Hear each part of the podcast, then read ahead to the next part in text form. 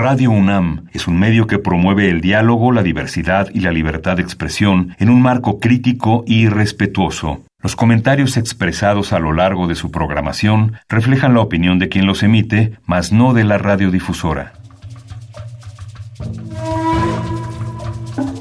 El Programa Universitario de Estudios de la Diversidad Cultural e Interculturalidad de la UNAM y Radio UNAM presentan Calme Cali, una ventana para asomarnos a un mundo culturalmente diverso.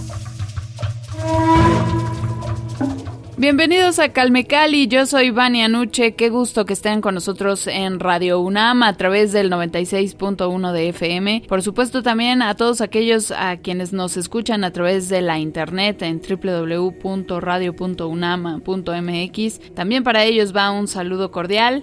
Recuerden nuestras vías de contacto, estamos en Twitter arroba calmecali-unam y también sigan al PUIC Twitter, Facebook e Instagram los encuentran como arroba puic-unam. Ahí pueden encontrar mucha información sobre pluriculturalidad, sobre multilingüismo.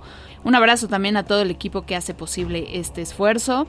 Y hoy tenemos preparada una conversación sobre migraciones afrodescendientes en la historia de México. Nos vamos a echar un clavado al pasado, a la historia y para ello invitamos a un experto. Él es Marco Antonio Pérez Jiménez, el doctor en historia por el Instituto de Investigaciones Históricas de la UNAM, es investigador del proyecto Afroamérica, la tercera raíz del PUICUNAM y también miembro del colectivo Coopera, el colectivo para eliminar el racismo en México. Hablaremos de estos dos proyectos, por supuesto, en esta conversación, pero primeramente, bienvenido, doctor Pérez, qué gusto tenerlo en los micrófonos de Radio UNAM aquí en Calmecali. Hola, muy buenas tardes. Agradezco mucho la invitación y sobre todo el espacio en, Radio UNAM y en su programa para hablar de estos temas que eh, realmente son tan trascendentes como cualquier otro en la historia de México. Sin duda. Hoy daremos un panorama histórico a este tema y por ello está usted con nosotros, doctor Pérez Jiménez. Me gustaría comenzar eh, sabiendo, bueno, que nos contara si ha habido alguna evolución en la conceptualización de lo que se consideran los pueblos o comunidades afromexicanas, afrodescendientes, las comunidades afro, digamos. Eh, sí, claro que sí. Eh, y sobre todo son procesos aunque tenemos que eh, hablar de la historia, ¿no? Eh, estos procesos son más contemporáneos. Y, este, y sí, ha habido una, una evolución, un cambio en la, en la forma de, de, apreciar. Eh, a las poblaciones negras, afromexicanas o afrodescendientes y también en la forma de dar el espacio del autorreconocimiento étnico y cultural de aquellas mexicanas y mexicanos que se consideran que tienen alguna eh, descendencia ¿no? Eh, o origen africano. Este, una fecha muy significativa ¿no? para las poblaciones subalternizadas ¿no? en, en el llamado Nuevo Mundo, que es el 12 de octubre, que, este, que justamente en México, el 12 de octubre de 1992, podemos marcarlo como una fecha eh, parteaguas en el movimiento negro, porque es cuando en México las marchas por la dignidad, que son organizadas por el, los comités de resistencia indígena y popular, que un año antes eh, eh, adquieren la bandera ¿no? y, se se renombran movimientos de resistencia indígena, negra y popular. Esa es, digamos, como la raíz eh, del cambio en la concepción de las poblaciones y comunidades afromexicanas. Y 2019, como quizás ustedes ya lo platicaron en su trabajo, en su programa anterior, 2019 se da el reconocimiento constitucional. En el artículo 2, inciso C, se reconoce la presencia de la población afromexicana, así es llamada en la Constitución, y un año después, con el Censo de Población y Vivienda, y vivienda perdón, INEGI 2020, en donde por primera vez en más de dos siglos se pregunta sobre la presencia de la población negra afromexicana afrodescendiente en México. Así que efectivamente los últimos años han sido de evolución y constante cambio en las luchas por el reconocimiento de las comunidades afro.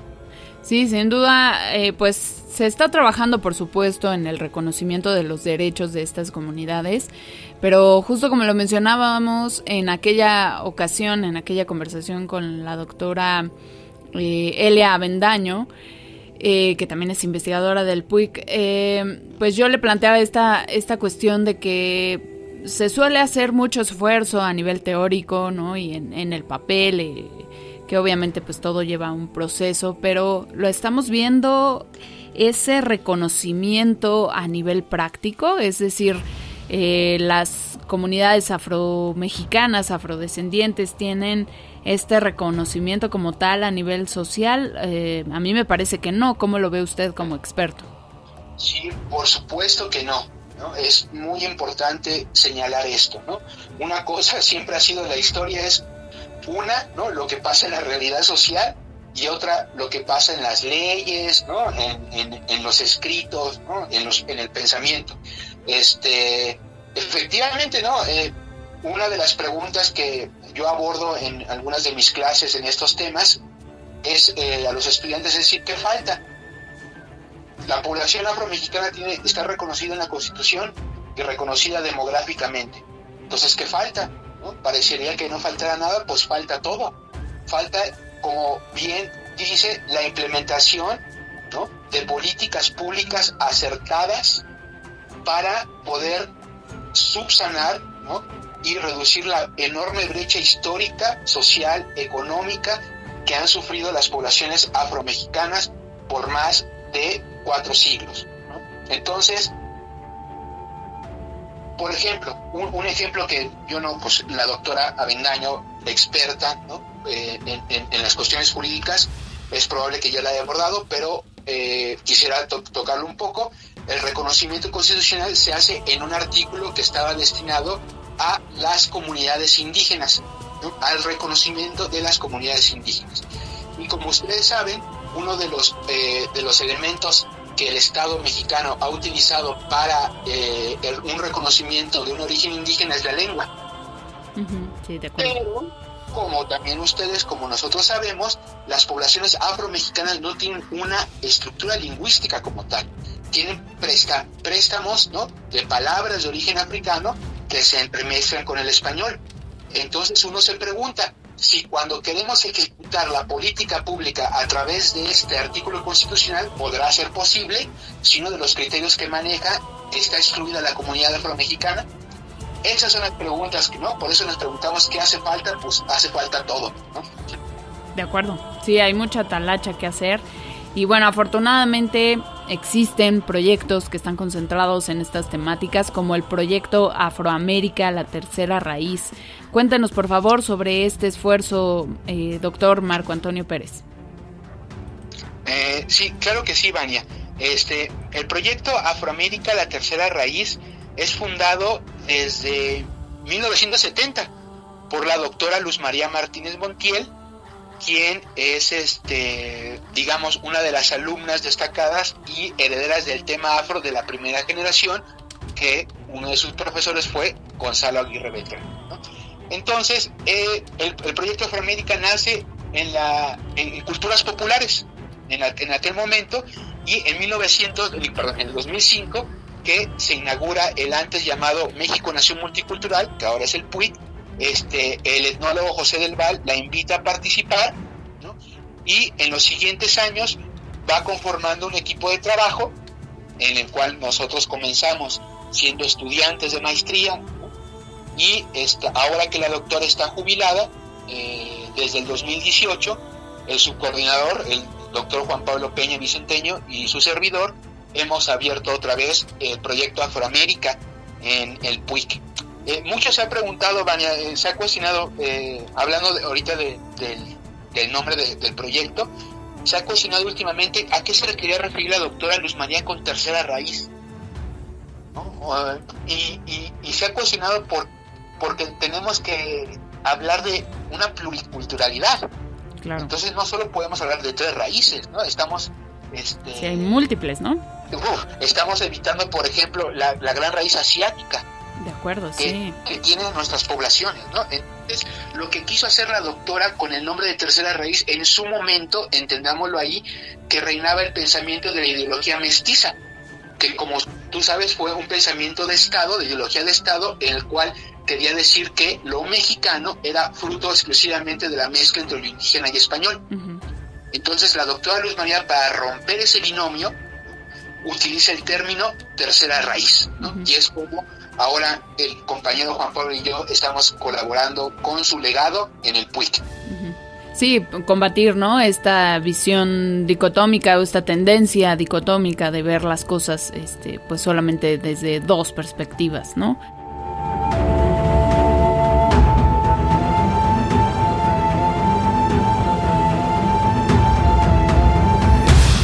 Calme Cali.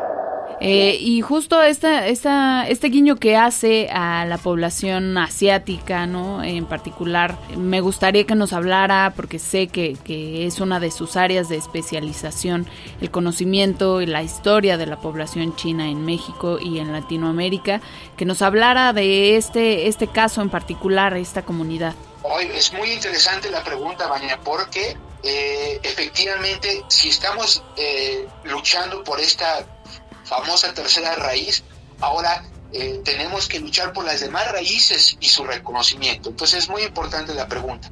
Y podemos, en general, por hablar en dos procesos generales, podemos hablar de dos momentos de la presencia asiática en estos territorios. La primera se remonta desde siglos coloniales, que son los famosos chinos de Manila, ¿no? O los llamados chinos de Filipinas, que llegan principalmente por el Pacífico, en particular llegan por este el puerto de Acapulco, en, un, en un comercio muy importante que se da a través de la famosa Nao de China. Entonces, su presencia desde, eh, desde la colonia es importantísima, pero también aquí hay que señalar que desde este momento el término chino se adquiere como un término genérico. Lógicamente no existía el Estado-nación chino, ¿no? En ese momento. Entonces es un término que como se ocupa el, el, europeo hacia lo indígena y hacia lo africano, que es para hegemonizar a una población sin importarle las diferencias que tenían, ¿no? Y un segundo momento de migración ya es en el siglo XIX, en mediados del siglo XIX, y pertenece a una salida masiva de población China directamente de los puertos orientales hacia América, principalmente hacia Cuba, hacia Perú y hacia Estados Unidos. Y como cuarto lugar en importancia eh, de migrantes fue México. Y esta población empieza a llegar a partir del siglo XIX y tiene un auge muy importante en el, a finales del siglo XIX y XX en México pero es cuando el momento del racismo y la xenofobia anti-China se levantan también de manera muy importante en nuestro país. ¿no? Entonces, son esos dos momentos migratorios que tenemos para las poblaciones asiáticas a grandes rasgos. Ahorita, eh, hablando justo de estos flujos, ¿no? Y cómo se ha dado también, eh, pues, la dinámica de migración de estas diversas comunidades. Eh, y usted con esta revisión histórica que ha hecho, mm, ¿nos puede decir cuáles han sido esos motivos? ¿Qué motiva estos traslados? ¿no? Obviamente uno siempre eh, tiende a, inclinarse hacia la idea de que son cuestiones meramente económicas, ¿no? En busca de una mejor vida, de un mejor trabajo, etcétera, etcétera. Eh, pero bueno, me gustaría ya con, con su conocimiento que nos hablara de estos motivos. Ah, sí, muy interesante pregunta, ¿no? Y lo podría, eh, eh, si gustan, lo podría reflexionar sobre, regresando al tema de la población africana, que es que se ve muy bien en el, ejemplo que el, planteamiento que estás poniendo, ¿no? En la mesa. Eh, este, digamos que la, la población africana, en un primer momento, la consideramos que es como una migración forzosa, porque el 90% de, de mujeres y hombres africanos desde el principio de la colonia y de las conquistas entra como esclavizado. No hay que olvidar que también desde este, desde este primer momento hablamos de que hay alguna población que entra que es libre.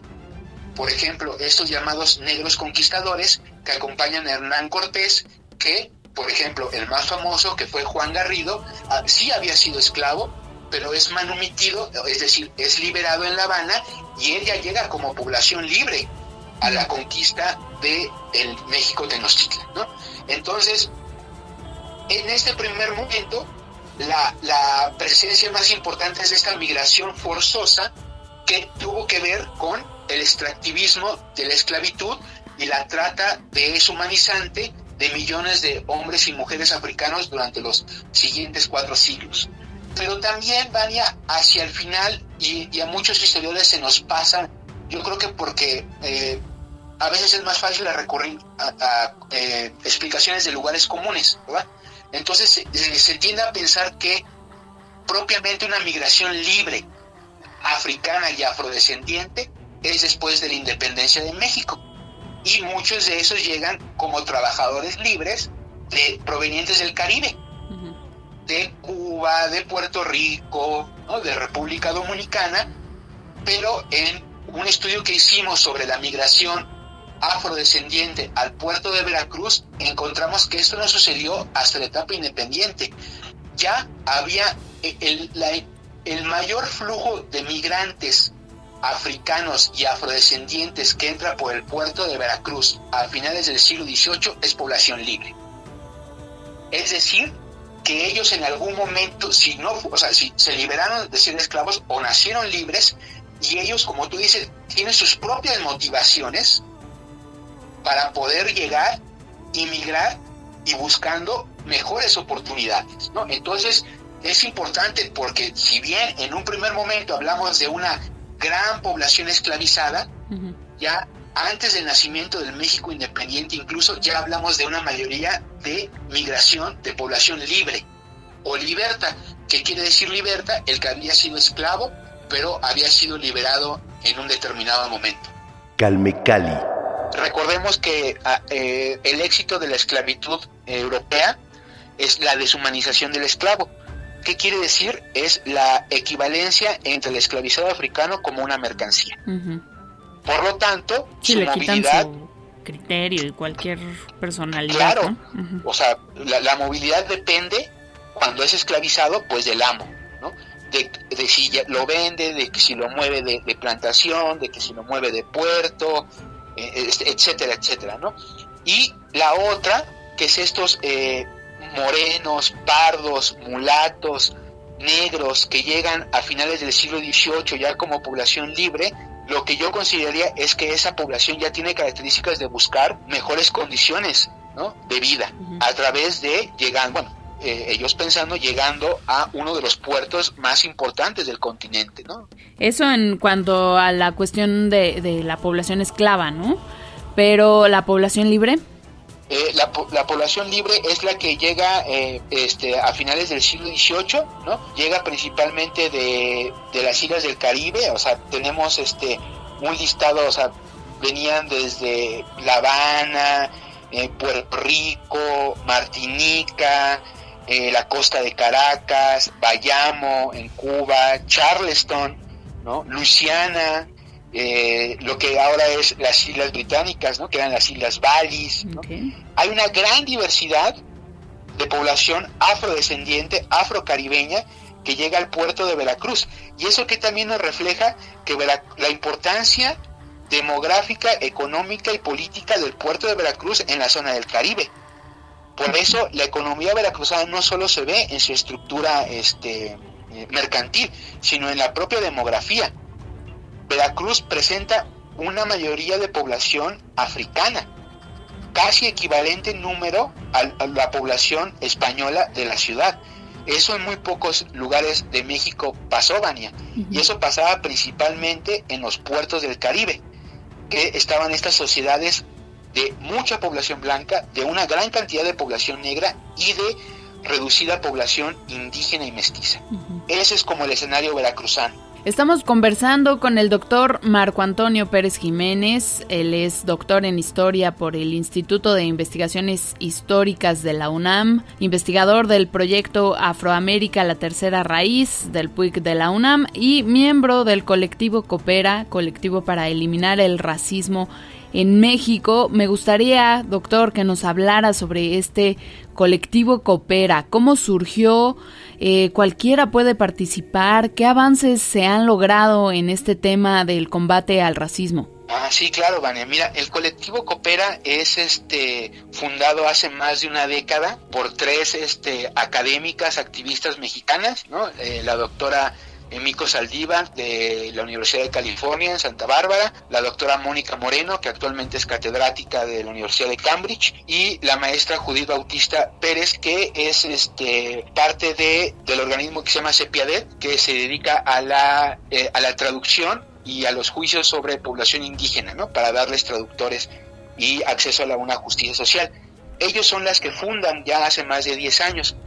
A partir de ese momento, eh, eh, conforme ha pasado el tiempo, eh, distintos académicas y académicos hemos entrado al colectivo Coopera. ¿Por qué no es un colectivo académico? Porque a través de nuestro conocimiento que hemos adquirido en nuestras investigaciones, en nuestras aulas, queremos llevar a una praxis de una lucha antirracista. Entonces, una de las herramientas que más utilizamos nosotros son talleres que conformamos tanto para sociedad civil como para organizaciones que nos lo solicitan. Además de tener un taller anual en donde tenemos las puertas abiertas para todas y todos que quieran participar. Ahí en este taller anual, este, digamos que no hay un, no hay un criterio, ¿verdad? De, de, de, ingreso, sino es lo único que se les pide es que tengan un interés en el tema y se aborda eh, los principales temas de manera general, que es el racismo, cómo se estructura históricamente el racismo en México, con, qué, con cuáles son las poblaciones más racializadas y cuáles son los elementos de combate del racismo que podemos hacer desde nuestros propios espacios de influencia. Claro. Eso es, esa es principalmente la tarea del colectivo Coopera. Calme Cali. Definitivamente el tema del racismo en México sigue siendo algo que es muy complicado ¿no? para, para abordar en algunos espacios, incluso académicos. hay una resistencia. Y esto tiene un origen muy diferente al, norteamericano, ¿no? Y, son, y, radica la diferencia en que son dos proyectos de nación distinta, ¿no? Hay un proyecto de nación segregacionista, que es, por ejemplo, el, después de la guerra de sucesión norteamericana, el apartheid eh, sudafricano, estos modelos eh, este, estructurados jurídica y políticamente para separar a las poblaciones. Pero también hay un modelo que es un modelo asimilacionista, que es el modelo que tenemos en México y en Centroamérica principalmente. Y este modelo asimilacionista ha dado la, la intención de homogeneizar a la población y de en algún momento insistir en que todos éramos mestizos y que el destino de los que ahora todavía eran indígenas era convertirse en mestizos, para de esta forma desarrollar el progreso nacional a través de una cohesión identitaria. Lógicamente, este esfuerzo viene desde las élites en el poder y lo que hace es evitar la inclusión de estas poblaciones a las dinámicas nacionales y enmascara un racismo brutal que llevamos históricamente escondiéndolo dos siglos. No es posible que hasta el 2020, por decirlo un caso, se haya incluido en un censo de población en México la pregunta de autorreconocimiento sobre la población negra, afromexicana o afrodescendiente. ¿Sabes cuándo fue el último censo antes de ese? En 1790. Tuvieron que pasar 230 años. Estamos hablando de que el último censo general en la colonia es el último dato que tenemos como historiadores para saber cómo estaba la población afrodescendiente en ese momento. Entonces la invisibilidad estadística, eso es uno, ha sido uno de los motores principales del racismo mexicano, no nombrar, como bien lo dijiste. ¿Para qué nombramos? Si todos somos mestizos, todos somos mexicanos. Y eso sin mencionar la gente que, que no se asume como tal, justo por temor a estas acciones discriminatorias, ¿no? Sí, claro, tenemos una, una gran tragedia en lingüística. Sí. Tú sabes que es increíble, ¿no? Que los mestizos eh, consideremos a, a, los hablantes de dos, tres lenguas originarias como menos capacitados que nosotros siendo monolingües. Exacto. Es increíble, o sea, te, te imaginas el racismo lingüístico que pesa sobre nosotros al juzgar, ¿no? Eh, en lugar de decir, oye, está manejando tres lenguas. No, claro que no, es una lengua indígena. Entonces, imagínate el peso, o sea, e, el ocultamiento del racismo, lo que ha hecho no solo en los indígenas, sino en nosotros, en los mestizos. Es inaudito que todavía, como bien lo dice usted, en, pleno siglo XXI sigamos teniendo este tipo de, de actitudes que nos mantienen en la, en la prehistoria, ¿no? En el Cretácico, yo bromeo. Revisemos materiales. Está el colectivo que ya mencionábamos, el colectivo Coopera, un colectivo para eliminar el racismo, porque este no es un esfuerzo que se tiene que hacer de manera eh, individual. Bueno, me quiero, quiero, decir que solamente una, una rama, ¿no? o especialistas o una profesión en específico o el gobierno, ¿no? Tenga que hacer, sino que es una tarea de todos los días, de todos los individuos, porque todos tenemos también ahí nuestras actitudes discriminatorias y racistas que hemos normalizado y hay que combatir. Así que échenle un ojo a colectivocopera.org, ahí pueden revisar más talleres y muchísima información, hay videos, hay audios, publicaciones, por supuesto, viene el Afrocenso MX hay un contenido inacabable, así que córranle por allá. Les repito, colectivocopera.org. Claro que sí, eh, les invitaría a todas y a todos a entrar a el Twitter y al Facebook este, del PUICUNAM, como dijo este ya dijiste bien, arroba UNAM. Y el colectivo Coopera está enfocado principalmente en, en, Facebook y en una pequeña cuenta de Instagram que si bien no es muy activa, también está ahí presente. Perfecto. Ahí están los vínculos, las ligas, las redes sociales. Y doctor Marco Antonio Pérez Jiménez, doctor en Historia por el Instituto de Investigaciones Históricas de la UNAM, investigador del proyecto Afroamérica, la tercera raíz del PUIC de la UNAM y miembro del colectivo Coopera. Muchísimas gracias por habernos acompañado en Calmecali. No, a ustedes agradezco mucho el espacio y espero poder coincidir con ustedes en alguna otra ocasión.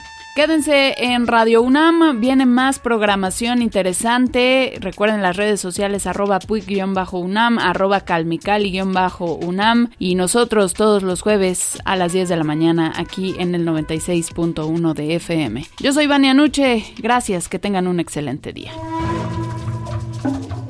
Radio UNAM y el Programa Universitario de Estudios de la Diversidad Cultural e Interculturalidad de la UNAM presentaron Calme Cali. Una ventana para asomarnos a un mundo culturalmente diverso.